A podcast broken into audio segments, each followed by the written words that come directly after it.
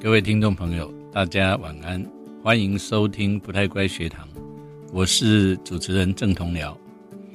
呃，台湾在课后安亲呢，到处都有，但是有不一样的课后安亲会长成什么样子啊？我们今天呃为各位访问到高雄小草旅人的负责人林怡如小姐啊，她还非常年轻，才二十几岁，但是因为这六年来在做课后安亲不一样的方式，在做课后安亲跟共学，他有非常深刻的。对人性的体会，跟对于教育孩子、教育自己应该怎么做，啊，非常好的经验来分享。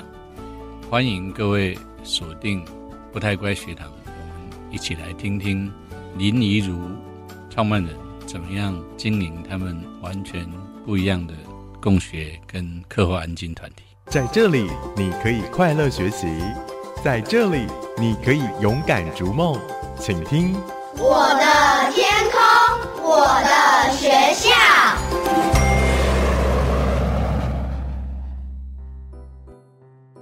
各位听众朋友，大家晚安，欢迎收听不太乖学堂，我是郑同僚。今天晚上我们访问在高雄的小草旅人，是一个课后的共学团体。嗯，是。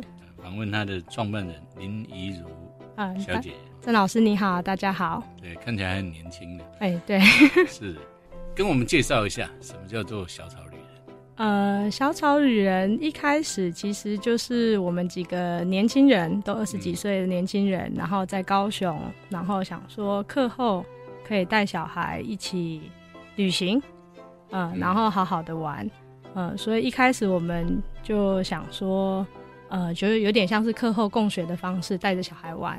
然后这样玩一玩也玩六年了，这样。怎么玩法？怎么玩法？呃，我们就是早期就是带小孩，我们规划好的旅行方向，然后带小孩就是走在高雄这块土地上，譬如是去走读啊、历史啊，呃，然后认识一些百工行业啊，其实就有点像是一种户外的移动的教室的概念。嗯嗯。可是到后来近期的时候，我们在理念上有一些不太一样的翻转，觉得说，呃，其实，呃，如果是用旅行的模式的话，基本上还是大人在带，嗯，那小孩的主体性就会是被动的、跟着的，然后，呃，那个场域就是移动的，而且是快速的，其实不太符合小孩学习的状态跟模式，嗯嗯，所以近几年我们比较倾向于带小孩在城市里面做定点游戏，呃，我们称它为城市野孩子。啊，那那个定点游戏比较是我们选定一个公园或者是一个场域，或者是我们自己有一个山坡地，呃，那小孩就是每个礼拜都到那个地方去，嗯，呃，那小孩就有机会在那个场域里面决定自己要玩什么，可以生火，可以玩水，可以去附近旅行去走路，嗯，然后在这种状况下，小孩就有比较多的选择权。然后自主的能力也会在那边展开，因为就是小孩想做什么，而不是大人说想做什么，小孩就跟着做这样。嗯嗯，能不能举一个具体的例子？比如说这学期开始了吗？呃，这学期现在是暑假，所以就是上学期刚结束这样。嗯，小草旅人休假中。呃，好，那下学期的一开始你们会怎么进行呢？我们的课程是一学期的，然后每个礼拜固定一个时间来。嗯，所以不是天天来的那一种，因为我跟小孩一个礼拜就见面一次，不同的班级见面一次。哦，嗯，然后是什么阶段？国小的孩子，小一到小六，然后也有国中生，国中生就是假日的青少年团。那以国小的孩子为例的话，譬如说礼拜三下午，呃，我们呃一开始就会集合小孩讨论这学期呃想要做哪些事。那小孩可能会想说，他们想要去我们的山坡基地，哈，那我们就会规划说好，那我们就可以在山坡基地待连续三个礼拜、四个礼拜或五个礼拜，呃，那就每个礼拜都到那个地方，然后我们就煮东西啊，小孩就煮食啊、生火啊，然后玩水、玩泥巴，甚至有些小孩会带一些漫画上来看、桌游、打牌、互动这样。所以基本上我们的进行就是，呃，小孩在这个场域里面比较像是学校的下课时间。嗯，就是就是完全的下课，嗯嗯，然后如果遇到呃人际互动的冲突，或者是小孩有不知道该怎么面对当下要处理的议题的时候，我们大人才会介入跟陪伴。所以你界定是一种课后时间下课，哎，是不是课后时间？课后时间有时候还还去做一些比较紧张的学习。听起来你们这活动吗？我们嗯的活动，我觉得比较像是日常生活。嗯，它其实是一种松软的，它不是一个被安排好的行程，就是。呃，我们在跟家长说明的时候，都会说我们其实不太去一些看起来很厉害的地方，或做什么很厉害的事。呃，那些事情通常都是大人要花很多时间规划。那当大人或者是教育者在那个场域花很多时间规划，或者是要按表操课的时候，其实就忽略了孩子当下真实的状态。也许他现在心情不好，也许他现在刚前面发生的冲突。所以，其实我们花的比较多力气是，就跟好好跟小孩生活，然后遇到的状况，小孩有当下的议题的时候。就一起好好面对。举例来说，有时候我们也会带小孩去骑脚踏车。那骑脚踏车这件事情，就不是今天骑了多远，或者是你骑去哪里觉得很厉害，而是说，就是在这骑过骑单车的过程当中，每个小孩可能在面对议题不一样。有些小孩可能要面对自己对于排顺序这件事，嗯，他可能会想要抢第一，或者是小孩在骑单车的时候，反而面对的是自己自己跟脚踏车的恐惧感。所以各种不同的议题在小孩身上发生的时候，当只有把课表完全松绑的时候，才有机会真的看到小孩的状态跟独特性。这样，嗯，看到之后呢？看到之后，基本上我觉得教育者哦，其实在现场，呃，是一个很难拿捏，或者是其实它是一个很真实的状态。有时候哈，我们大人或者是教育者会觉得所有的问题都是小孩的问题。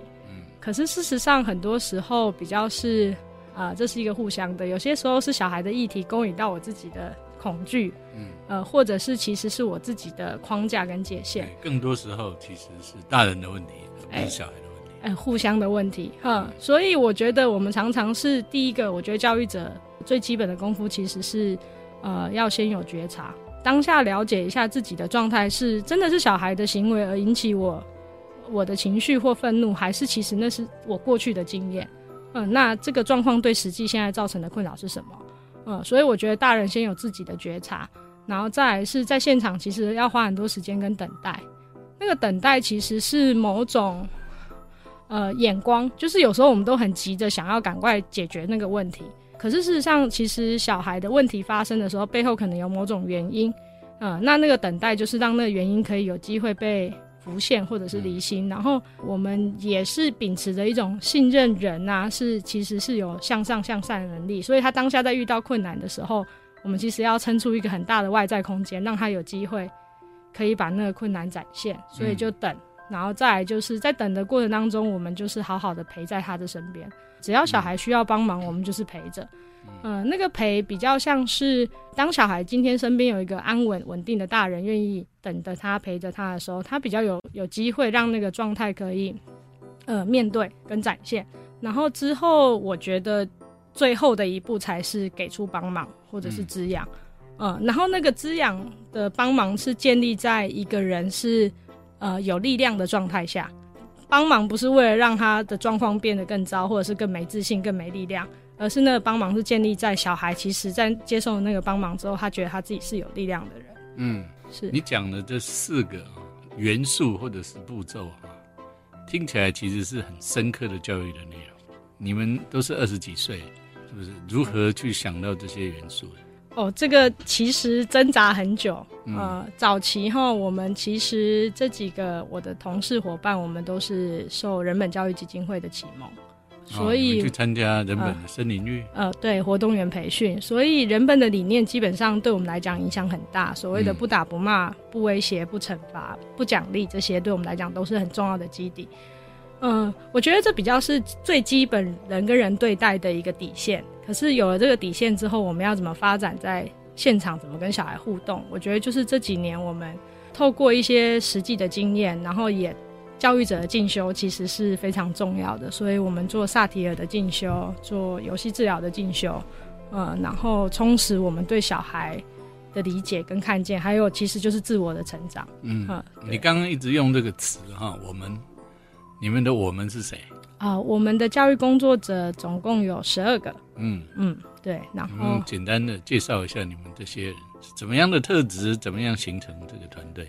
呃，这件事很有趣哈，因为小草的教育团队，其实年龄层，我刚刚说二十几岁嘛，嗯。有二十几岁刚毕业的大学生，可是也有三十七、三十八岁的爸爸跟妈妈，嗯。嗯，然后每个人的身份都不一样，有些他们自己的小孩是自学生，有些小孩在学校念书，嗯，然后有绝大部分都是呃没有小孩的，像我一样这样没有小孩的。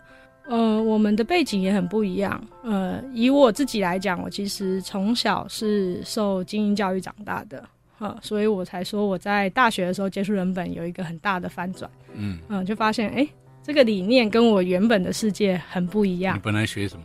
呃，我本来是学生物的，学生物。对，嗯嗯、所以活的人都是生物。海洋生物，对，嗯呃，研究动物的这样哦，呃，所以我觉得接触教育这一块的时候，让我觉得，哎，这世界不太一样。为什么有些人会觉得说，哎，每个人都有机会活他自己，而不是照这个世界的框架，呃，应该要怎么样，主流社会应该怎么样？呃，所以我是这种背景开始创办小草的。可是我的同事有些是没有大学毕业的。嗯他们可能是就是在社会底层做过很多不同工作啊、呃像是我最早期的同事怡琳跟子祥，嗯，他们就是一个一个是玩音乐的街头艺人啊，一个是一个就是没有大学毕业，可是也是因为透过人本有一些翻转的人，嗯，所以我们这群人的组合其实呃我会称为它多元啊，嗯。嗯，这个多元其实对小孩某种状态下也是有意义的，所以你们基本上自己也是生命的旅人。嗯，是嗯，啊、是我们觉得很有意思哦。有时候常常大家都问我们说，呃，你们带小孩啊，然后影响小孩、改变小孩，你们觉得怎么样？这样，有时候我觉得是我们自己在这里面成长或改变最多啊、焦点其实就又回到自己身上了。对，那当初什么样的念头让你开始这做这件事？你看到什么问题吗？起初其实说来有趣啊，就是嗯我们有一群朋友，然后一群朋友的小孩说，放学其实没有地方可以去啊。早期五六年前，其实自学风气还没那么盛，呃，尤其是在高雄，所以大家课后的选择就是送安亲班。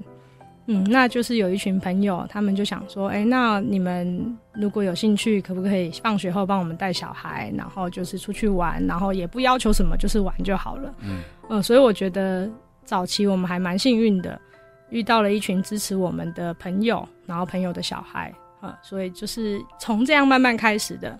然后这其实也凸显了一种现况，就是体制内教育的家长的选择其实不多，他其实不不过他下课了。可是，如果要上班的家长，他可能就呃没办法，他只能送学校课后或者是补习班或安亲班，呃，所以其实这几年呃类似的共学团体其实就变得比较多了。嗯，家长也比较有机会知道说，呃除了下课你去安亲班写作业、写评量以外，你其实小孩可以下课就是下课啊，哈、嗯就是放学后的时间，小孩应该要好好的玩乐，对，好好的生活，好好的玩乐。那你们从开始到现在，你说六年了，嗯。全职吗？呃，我是全职哈，然后我有几个同事是全职，不过大部分都兼职。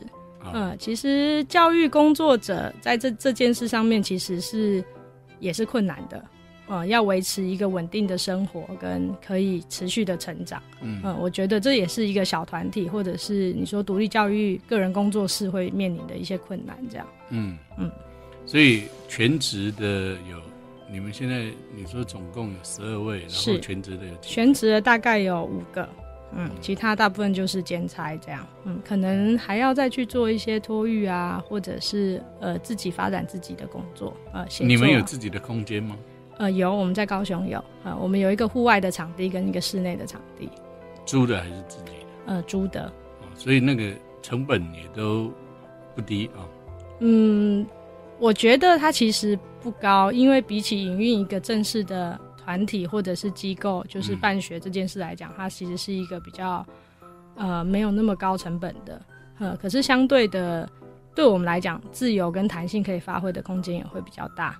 嗯嗯，课后你才带，那白天你们做什么？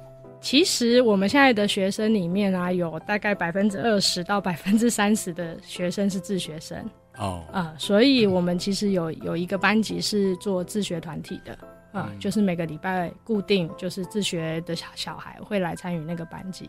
所以现在呃组成很复杂，有的是、呃原来在体制内念书的孩子，是。课后等于是类似安亲一样，但是是比较比较孩子中心的方式。是。那另外有原来就是自学的，是，诶，自学生这部分也有意思啊，哈、嗯。因为这六年我觉得早期我们的小孩一个自学生都没有，哦、而且我们也不太知道什么是自学，就是诶，小孩就是应该去学校上学，早期是这样想。不过这六年来，后来慢慢的有些小孩接触了我们的共学团体之后，家长也比较愿意转变成自学的模式，所以后来我发现这个课后共学有点像是体制内跟体制外中间的某种桥梁。嗯呃，家长有机会可以在这边移动。那还没有办法自学的小孩，那他也可以暂时有接触，就是课后的共学方式，呃，达到某种家长想想要的理念。呃、嗯，是，台湾像你们这样做课后共学的，除了高雄之外，还有嗯，台中跟新竹都有啊，其实就都是前辈，他们就是有些是做人文教育的，有些是做户外登山教育的。你们跟亲子共学有什么联系吗？呃，有，嗯，我们跟高雄的亲子共学团，其实那个户外场地就是跟高雄亲子共学团合作承租的，所以我们这样就可以大家一起 share 跟共享一个等于是南部地区的呃户外的共学资源，这样。嗯，我们今天晚上访问高雄的小草旅人创办人林怡如，怡如年纪很小，哎，是，很轻，嗯、但是呢，呃，已经做了六年了。哎，对大，学毕业之后，已经做这个共学六年。哎，对我大学一毕业之后就试试看，就是当初就是哦，觉得啊试一下看这个工作可以怎么样发展，嗯、然后也是我觉得初心就是很热血啦，觉得因为可以试试看做一个理念上想要做的事情，梦想中想做的事，这样。嗯，就你切身的经验来说，为什么这件事情会吸引你？呃，第一个来说，其实我是一个喜欢小孩的人，嗯然后再来是我觉得，我觉得在我的成长背景里面的那个经历，其实是求学这件事就只有读书，它不太有其他额外的东西。那我觉得那个灵魂是很被压迫的，嗯嗯那我觉得接触了呃新的理念教育的模式，像人本，你会知道说哦，原来其实小孩是可以笑的，嗯。他的灵魂是会有笑声的，嗯。然后那个眼神是会有光彩的，嗯。嗯，所以一旦开始我从事这个工作之后，我就发现哦，我就我就着迷了，我喜欢看到小孩那个有光彩、有笑声的样子，就是人是活生生的，嗯、他不是一个就是一个工具或者就是一个样板的人物这样。可是有时候你会不会有一点无奈？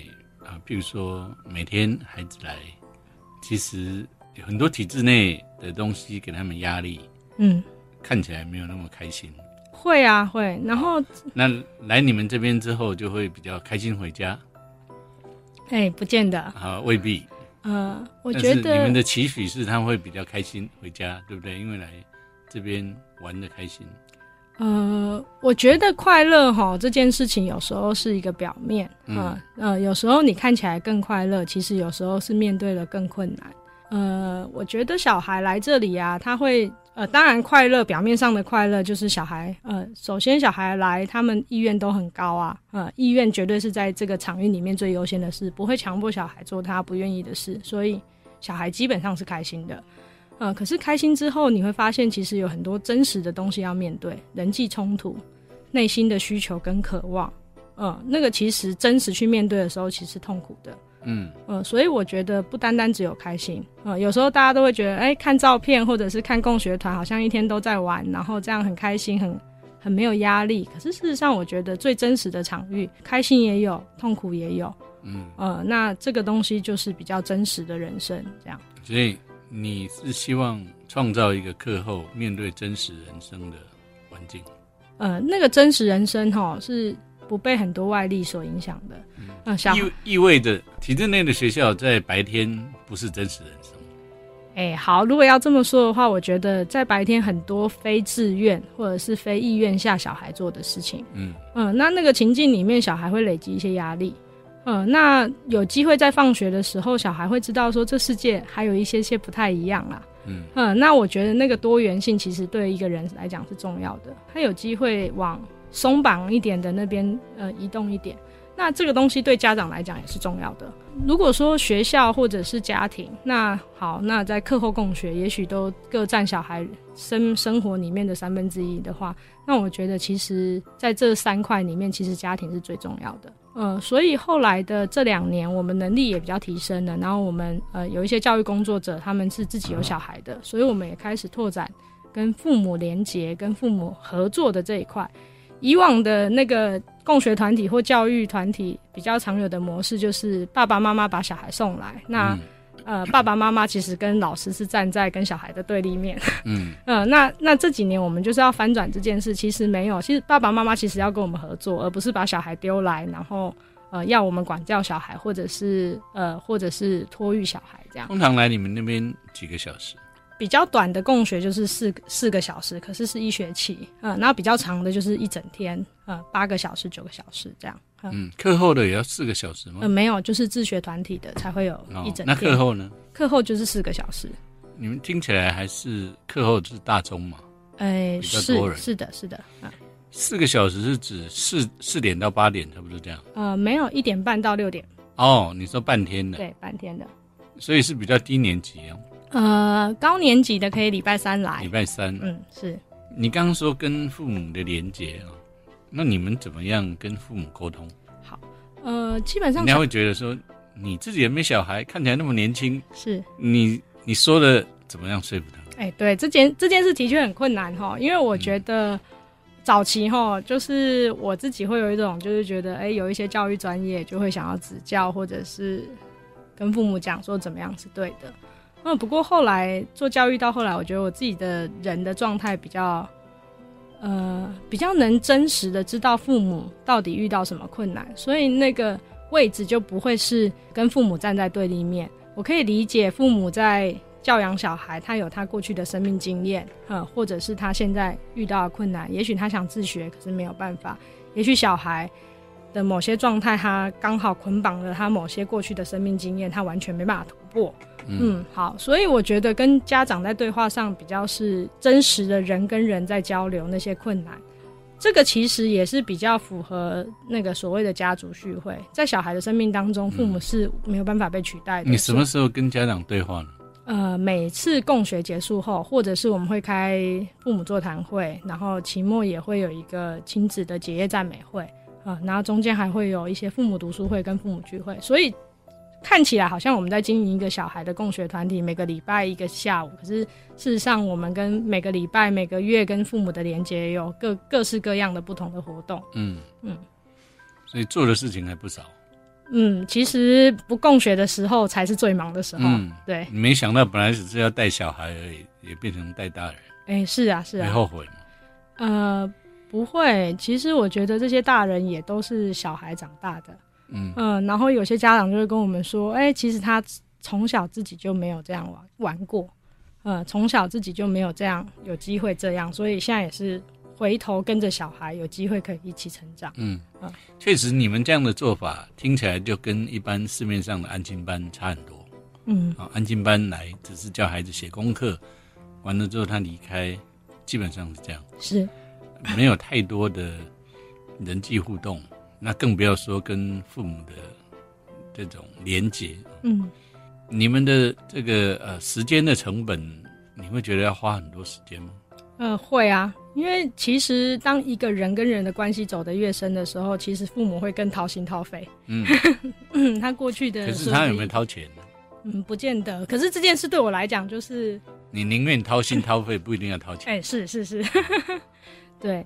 我觉得我很乐意看到家长其实是信任我们的，嗯。嗯，然后呢情感是深厚的，然后他愿意跟我们分享小孩的点点滴滴，然后我们有机会从他那边知道，哎，这个家庭的困难或者是小孩过去的经验，然后我们在现场就可以撑更多的空间给这小孩。其实那是互相对小孩是有帮忙的，嗯，所以我我觉得如果家长今天只是就是把小孩丢来掏了钱，可是没有掏心掏肺，那对我来讲反而是更没有。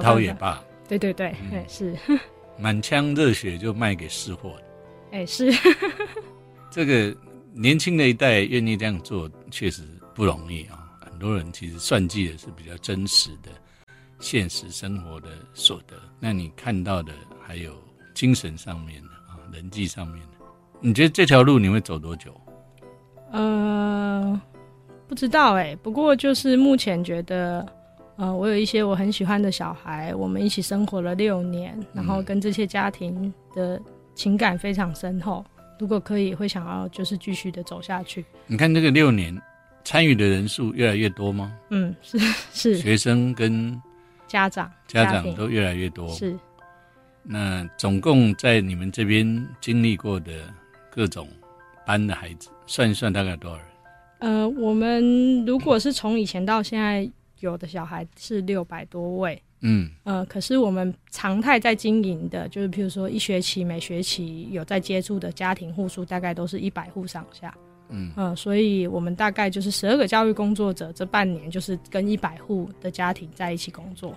十二个教育工作者，所以其实呃比起来，像台湾现在算是小型学校里面偏大了。哎、对，哦，因为小校里面一百人以下的已经超过一千多所嗯小学了，嗯，一千五左右。你们的那个人际关系啊，或者是学生数啊，算是相当的复杂。那你预期将来会继续扩张吗？你们有没有分支机构？没有哎、我觉得这个就回到一开始可能会有的困难，就是人人跟人的培养是要真心跟情感，不是建立在钱或利益上面。嗯嗯，那这样的教育工作者跟家长的关系其实也是非常复杂，有时候用钱可能嗯还比较相对简单或容易，嗯呃，可是它就不长久，呃，也不深刻，嗯呃，所以我觉得要扩张或者是要有更多，其实真的是超乎我们能力范围。呃那你们可以支持得下去吗？对我来讲，经济上面经济上面就是不用回去靠父母。哎、不用，可是也大概会去思索说，那下一步对我们来讲怎么样可以永续？呃，就像你现在没办法永续吗？现在的情境是新的教育工作者待不下去，为什么？呃呃，他不只要有一些内在条件，内在条件就是他要必须呃先认同这个理念，嗯这个理念是人跟人的交流的一个工作，呃，跟家长跟小孩都是面对一个真实的人，他没有办法被量化或者是被物化，呃，所以内在条件呃必须要足够，然后那个足够可能建立在一个人要有够有觉察，要稳定度高，呃，那这个会要去回溯自己过去的议题，这样。嗯呃，那外在条件就是那经济上面的状况，也许新入行的就是领最低的基本工资二十二 k、二十三 k，那他有没有办法在一个异地的年轻人，然后可以在高雄生活？这个其实嗯都是一件很困难的条件，二十二 K 在高雄可以生活吗？勉勉强强啦。那外地去的人，租个房子，然后省吃俭用可以，可是如果撑个两年、三年还是如此，就是他没有办法跟着内在条件成长，没有办法独立的去跟家长或者是小孩独立的运作工作，那他他其实就会停滞在那里。呃，薪资也停滞，嗯，的确是这样。嗯，这样子确实不容易。嗯，但是你每年还可以找得到人进来参与吗？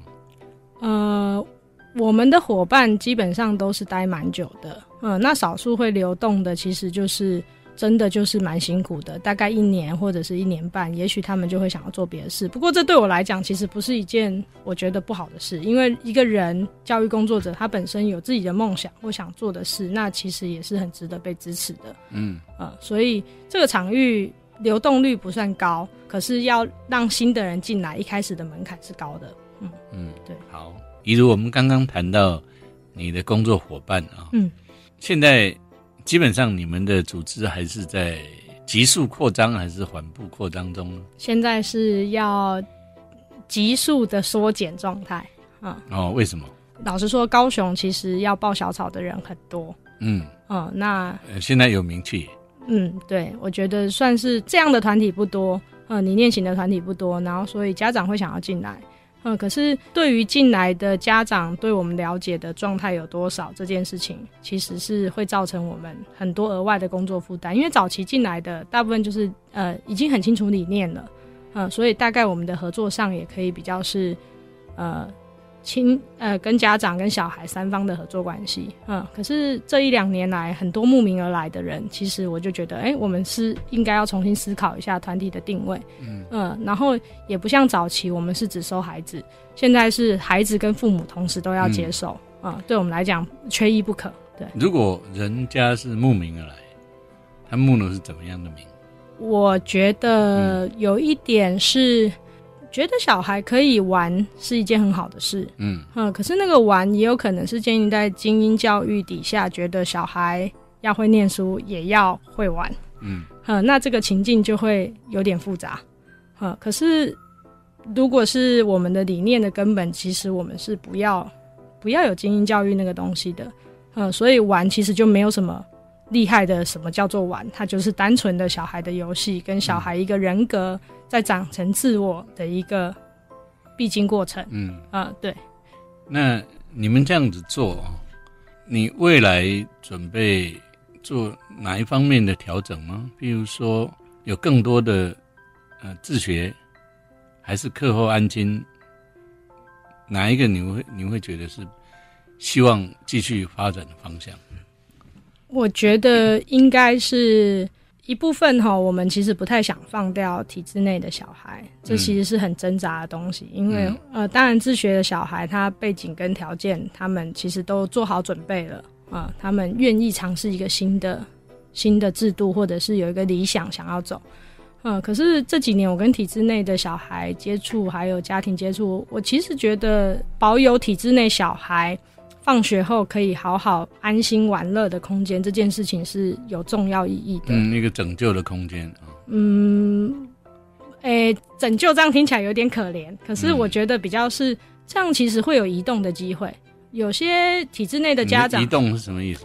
呃，也许他一开始家长是很紧绷的，嗯、甚至我们、哦这种心灵的移动，对心灵的移动，嗯，他不见得会在实质上，呃，说，呃，我来小草之后，之后就走向自学，不见得。可是他在家会有一些松绑，嗯，那你对父母或者老师有什么样的建议？父母或老，嗯对，譬如说，嗯你你要他心灵移动，嗯，那好，如果他们不要心灵移动，我们叫体制内老师心灵移动，你会有什么建议？哦我觉得他们应该做什么？现在的教育工作啊，嗯太太把焦点放在小孩子身上，嗯那，我觉得这其实是有点危险的事。嗯，有时候是我们自己本身的没有把自己照顾好。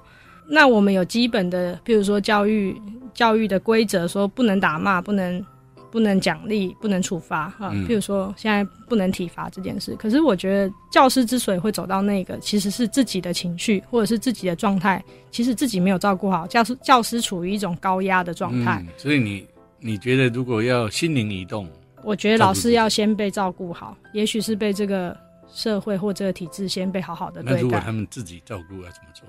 自己照顾你，有什么建议？这其实是一件你看你们不容易的事刚说的啊。觉察、等待、陪伴、协助与滋养，对不对？是，那你要做这些事事情，老师确实必须先内修。嗯，是嗯，那以你们的经验来说，比如说以你个人来说，是这六年的历练，嗯，你认为什么东西是核心的，让你可以做这些事情？呃，好。如果是我以我自己个人，我的路径啊，其实是从头回去跟我的妈妈，调整关系。嗯嗯，我觉得那是其实是最核核心的。嗯我过去被打被骂，然后嗯我觉得要去修复我自己跟原生家庭的那个关系。嗯，嗯啊，其实这个也是一这是在个非常困克服什么？呃克服人的紧绷，或者是过去你压抑的东西，对，或者是那些 创伤。这确实是需要蛮勇敢。嗯嗯嗯，然后如果是这个状态下，你会发现哦，其实这些都松绑之后，你在面对小孩，其实就非常的松跟自由。嗯，你比较能单纯的看到小孩的状态，那是小孩的状态。可是你比较容易啊，你、嗯你课后安静，可是体制内的老师他每天有进度，是，呃上面的各种的规定，嗯你叫他怎么办？对，我觉得这个其实就是两难。我觉得一部分是哈内修，呃，譬如说你说自我觉察，或者是好好照顾自己，这个有好多好多的身心灵的路径啊，每个人可以去找自己适合的。嗯首先你要把自己活得好，把自己照顾好，你才有机会发光发热，影响别人呐、嗯那我觉得第二个，我觉得就是理念上的呃思辨，或者是它是一种在理念上重新需要解构的。如果它是信仰，还是一个比较旧式的或者是传统的认为学校只能给孩子教书，或者是呃只能学知识，那那其实就算再多的内修，也不见得有办法。这两个要同时并进，这样是好难哦。很难。好，那所以我们来更具体的，你刚刚讲的觉察、等待啊，我们先说觉察好了。嗯你怎么练习觉察？哦，我怎么练习觉察？哦，嗯其实我觉得在在我自己陪小孩的过程当中，我自己哈，我的心中大概会有一杯水杯嗯，啊、这个这个有点抽象，不过它就是一种隐喻。我有一个水杯，对，水杯还蛮清楚的。对，然后呢，我会知道说我的现在的水杯到底是满到怎么样的状态。嗯其实我可以在我已经快满的时候，我选择在这个情境里面，我可以离开，或者是我可以请求我的同事来支援。所以水杯的意思是负面的情绪。呃，是一种能量或情绪。我知道我满的的时候，我其实是没有办法在那时候给出小孩明确的支持或者陪伴。呃，在那个时候给出的东西就是一种我自己的能量，负面的也好，嗯、对，所以呃，当我知道我的水杯是空的的时候，我其实就是一个比较好的状态。嗯、那我觉得小孩其实也会在这个过程当中，有时候我都很真实跟小孩讲，呃，我说我现在在生老气，师满了，哎、不是，我说我现在在生气，可是我很清楚的知道，这个生气不是因为你做了什么事，嗯呃，我我是因为刚刚什么事加什么事加什么事堆叠而来，呃，不是因为你，好，我现在需要离开一下。呃，我觉得小孩必须要，我们从小太多没有这种很真实的经验的。有时候老师一生气，是一生气就会知道说，哦，是不是我自己做错或哪里不好？可是很多时候都不是啊。嗯，嗯、有时候只是老师个人的一些状态太多的原因了。嗯、对。你这个方法还蛮有意思的。我们具体呃，心中有一个水杯，随时去检查自己是不是满过来了。嗯。那还有别的方法吗？如果我们要建议父母或者是老师怎么样去练习自己的觉察，因为这显然是一个非常基础性的。好，我觉得是真实的这件事，我们很多人都会很怕，不敢说真的。譬如说，我举例哦，呃，小孩在公园里面爬一个围墙，啊、那很多人就会说那个不能爬，那我就会问说，请问你担心的是什么？嗯呃，那你要把具体的担心真实的说出来。很多人是没有办法说出那个真的，他就是觉得应该这样。嗯呃，比如说树木不能爬，那你就说会高会掉下来。可是事实上，其实树可能小孩会爬，就是走在那个上面，也不见得真的很高。嗯呃，那我觉得我们就是要去破除那些你外在虚假的，呃，譬如说我们在公园会坐在地上，有些人就说地上很脏不能坐，嗯，那可是小孩本来就是玩的脏兮兮的啊、嗯，那我们这时候可能其实你觉得是看起来不好看，哎、那这个就是最真实的东西，对。嗯，那我们常问自己为什么会觉得那是不好看？对，所以就是在好看？对，就会再往下挖啊。我觉得常常我们呃，在没有办法那个水杯不够清楚的时候，是你不清楚你自己到底真正在乎的是什么。嗯嗯，所以我们就不断的在练习我真的在意的东西是什么，然后把它真的说出来。有机会说出来，就有机会再核对，然后就再往下挖。那小孩其实也是在这个过程当中跟你学习真实说话这件事。嗯。那如果老师或者父母说我每天忙死了，没有时间去做这个事，怎么办？哎，这件事其实就很难。就很难了啊、很难。可是我觉得还是要有机会好好面对真的，不然过虚假的人生其实也久了也蛮累的。嗯哈，就是很多事都不可以，可是那个不可以到底是为了什么？嗯。那我们再往前问啊，怎么样让一个人去觉察到这是真的，这是假的？怎么样让一个人觉察到这是真的？嗯我每天过的这个生活到底是不是虚的？因为人每天都这样过活啊。嗯，那什么时候你会觉得这好虚哦？你用什么方法让他有这种觉察？嗯，这个问题我有点不知道怎么回答，不容易啊。不容易啊。哎，其实这不容易。不过我在想说，对一个痛苦的人来讲，他觉得有问题，嗯呃，或者是眼前有个很巨大的难关的时候，嗯，他通常也心里大概心知肚明，这个不是是他真的要的。是呃，就是他在面对一个痛苦，看到小孩的某个行为，或者是反复的在某个某个他不知道怎么解决的漩涡里面的时候，嗯、那大概就不是他真正想要的。嗯。你在大学毕业的时候有想过这些问题吗？嗯、没有哎、这是你这六年工作嗯，自己所历练出来的。我觉得身边有很多好朋友跟贵人，嗯，然后有些家长其实也帮忙我很多，嗯。嗯，然后呃，我觉得对我来讲，就是一边在做教育工作，然后一边有机会自我整理跟思考，说我们到底想要怎么样的人生，嗯，嗯，然后这个教育要给小孩什么东西？那你最后整理一下，你这六年你觉得你学到什么？最重要学到什么？你得到什么？呃，我觉得就是人是有可以有选择的自由，嗯嗯，那个自由是你可以选择活出自己喜欢的人生，而不是别人喜欢的。嗯，嗯那我觉得这对我来讲自己很重要。嗯，那我相对也觉得想要把这个重要让我身边的小孩们，就是做教育这件事让大家知道。嗯嗯。那如果还下不了决心去追求这种的大人，你有什么建议？好好面对现在眼前的，嗯，现在眼前有的，也许就是你需要面对的，啊、慢慢来。